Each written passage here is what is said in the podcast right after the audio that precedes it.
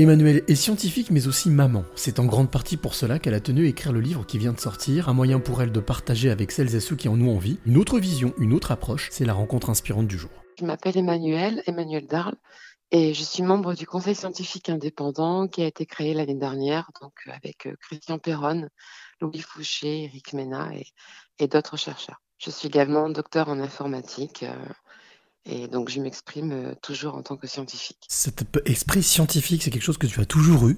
Alors euh, oui, j'ai passé mon doctorat en 2008. Euh, mon rêve euh, en tant que quand, quand, j'étais petite fille était de devenir, était de devenir pardon une scientifique. Je me suis orientée vers les vers les sciences informatiques par par goût de la programmation et, et également par goût des mathématiques puisque on a des c'est un domaine qui est extrêmement pluridisciplinaire. Donc, dans mes activités de recherche, je, travaille beaucoup autour de la simulation numérique, de la modélisation, mais également autour de ce qu'on appelle euh, les sciences des données. Donc, c'est euh, l'exploration de bases de données pour euh, trouver en fait des, des, caractéristiques. Et donc, à ce titre, j'ai étudié les bases de données de la pharmacovigilance passive européenne et américaine qui font actuellement donc l'objet de mon livre ne touchez pas à nos enfants. Et ce livre, justement, comment comment t'es venue l'idée ou l'envie de, de mettre dans un livre tout ce que tu as pu étudier ou compulser?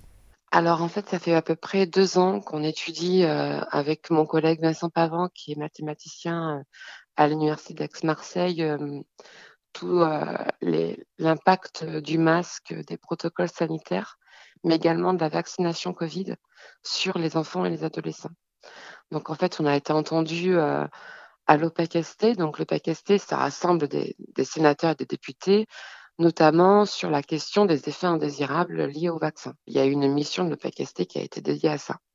Et donc, on a été entendu le 8 avril en qualité euh, d'enseignant-chercheur. Et donc, euh, j'ai souhaité rassembler euh, tous ces indicateurs, tous ces résultats d'études que nous avons menés pendant deux ans dans un livre pour donner vraiment un argumentaire aux parents qui, qui, qui souhaiteraient en fait protéger leurs enfants et puis euh, mesurer l'impact euh, de ces mesures sur la santé de leurs enfants. Quelle a été la principale euh, motivation pour justement t'engager, parce que c'est un engagement quelque part Je suis maman de deux enfants et, j'ai constaté déjà d'une part que, que le masque, mais également la distanciation sociale, avaient des répercussions sur, sur leur santé.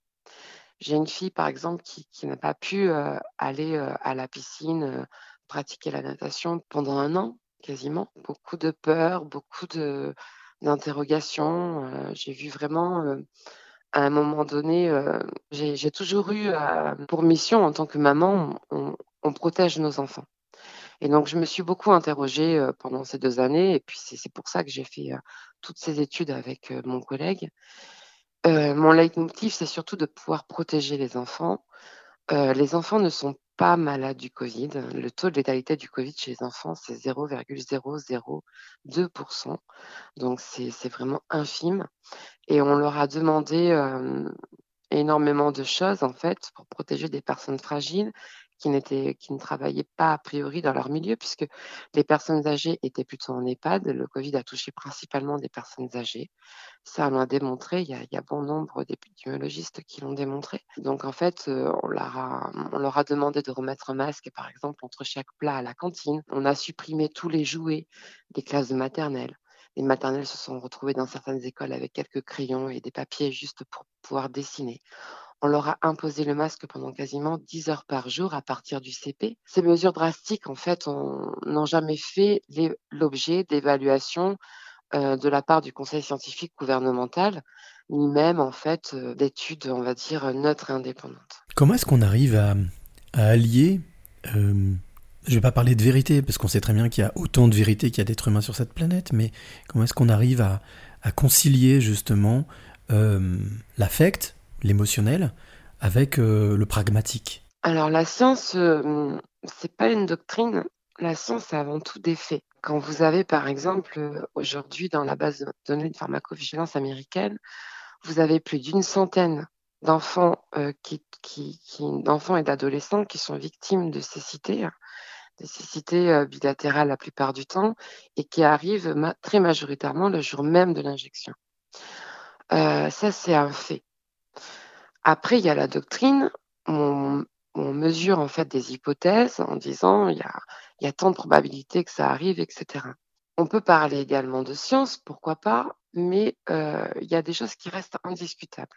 Ce qui est indiscutable, c'est par exemple qu'en 2020, il y a eu euh, une recrudescence de, pneumopathie, d'hospitalisation de pneumopathie chez les moins de 15 ans, qui, sont visibles depuis les bases de, de, de Santé publique France. Ça, c'est un fait. La science se construit également dans le débat. On nous a interdit de poser tout débat pendant quasiment deux ans, en, privilégiant toujours la, pensée unique, euh, parfois euh, dite par des personnes qui n'avaient pas de compétences, euh, par exemple, je parlais par exemple des, médecins généralistes qui, n'ont pas de compétences à explorer, par exemple, des bases de données pharmacovigilance. Ça reste des, problèmes mathématiques et informatiques. On sait également que, hum, par exemple, l'ANSM, et, et on l'a dit à l'OPEC-ST, ça figure dans le rapport d'étape de la commission parlementaire sur les effets secondaires, que euh, aujourd'hui dans notre pays, il est primordial que le système de pharmacovigilance français soit refondu en utilisant des outils numériques avancés tels que le big data, mais également des outils statistiques évolués. Donc en fait, on se retrouve face euh, à des problèmes, on essaye euh, toujours de mettre en fait, on a toujours un train de retard. Et au lieu de les anticiper, au lieu de, de débattre, au lieu de pouvoir, euh, on va dire, euh, réfléchir de façon euh, intelligente, on s'obstine dans une voie qui, jusqu'à présent, n'a pas fonctionné. La vaccination ne fonctionne pas.